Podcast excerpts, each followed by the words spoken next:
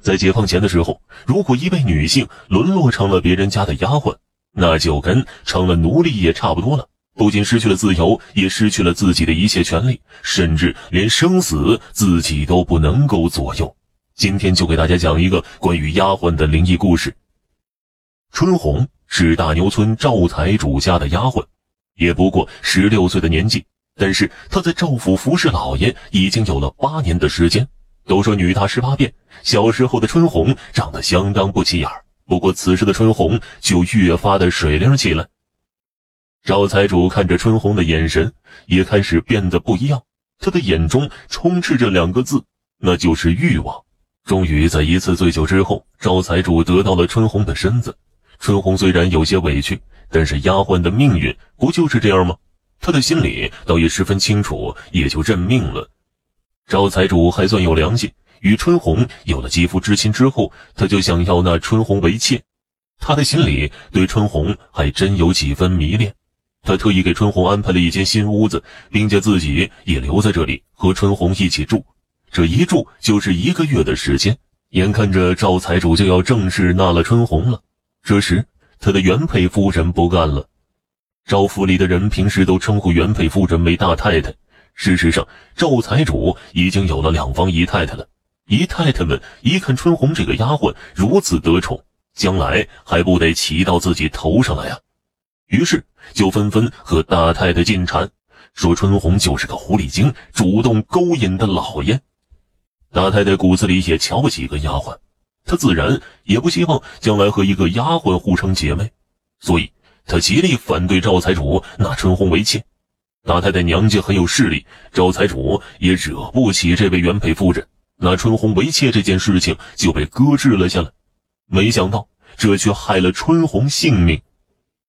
大太太越看春红越不顺眼，终于决定对她下手。这一日，趁着赵财主不在，大太太找了两个婆子，又带了两个家丁，就把春红绑到了柴房里。春红不住的求饶，吵得大太太心烦，他就让那两个婆子拿上钢针，把春红的舌头和腮帮子扎烂。春红疼得拼命叫喊，眼泪止不住的往下掉。大太太竟然又让那两个婆子把春红眼睛扎瞎了，然后他又命人取了不少钢针，让家丁把住春红，让那两个婆子把钢针灌进了春红肚子里。春红在这柴房里面挣扎了三天。在极度的痛苦中死去了。大太太命人把春红的尸身丢去了乱葬岗，这事儿在他心里也就算过去了。不过大太太显然把事情想得太过简单了。春红死后不久的一天夜里，大太太在房间里面哄自己儿子睡觉，突然，她听到了一个物件落地的声音，这声音极细，可能也只有在这寂静的夜里才能听得清吧。大太太离开刚刚睡着的儿子，点起了油灯，在地上寻找。很快，她就在地上找到一枚钢针。她把那钢针捡起来，放在手中，却发现那钢针黏黏的。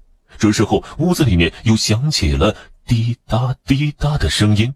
大太太仔细一看，原来是那枚钢针正在滴血呢。大太太一害怕，就把那枚钢针扔到了一边。不过眨眼的功夫，那钢针就消失不见了。蹲在地上的大太太刚想起身，突然她透过地上的影子，发现自己身后站着一个人。大太太脚下一用力，就想起身，她脚下一滑，坐倒在了地上。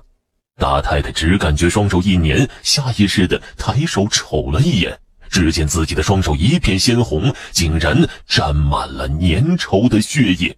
大太太尖叫出声，疯了一样往后退着。就在这时，她身后那个人按住她的肩膀。大太太一回头，发现那人原来是自己的儿子。不过自己儿子眼神呆滞，表情怪异，就好像对着自己冷笑一般。大太太双手撑地，又想起身，可是地上的血液就好像将她粘住了一样。她发现自己动不了了。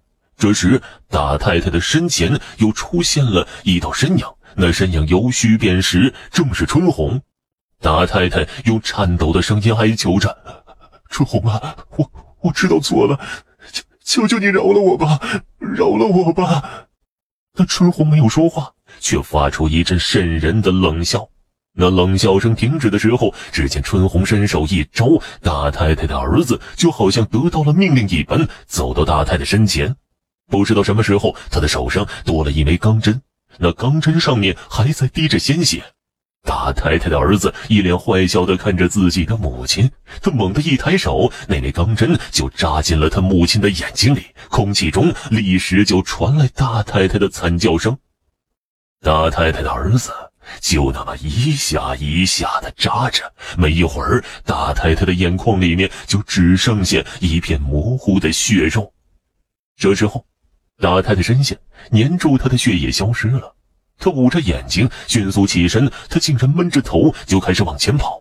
砰的一声，他撞到土墙之上，他的鲜血溅了一墙，整个人也趴在了地上。等到赵财主回府的时候，他知道春红和大太太都死了。而春红还被丢在了乱葬岗，他带人找回了春红的尸身，重新的将她安葬。从此以后，赵府倒是没再发生过什么怪事儿。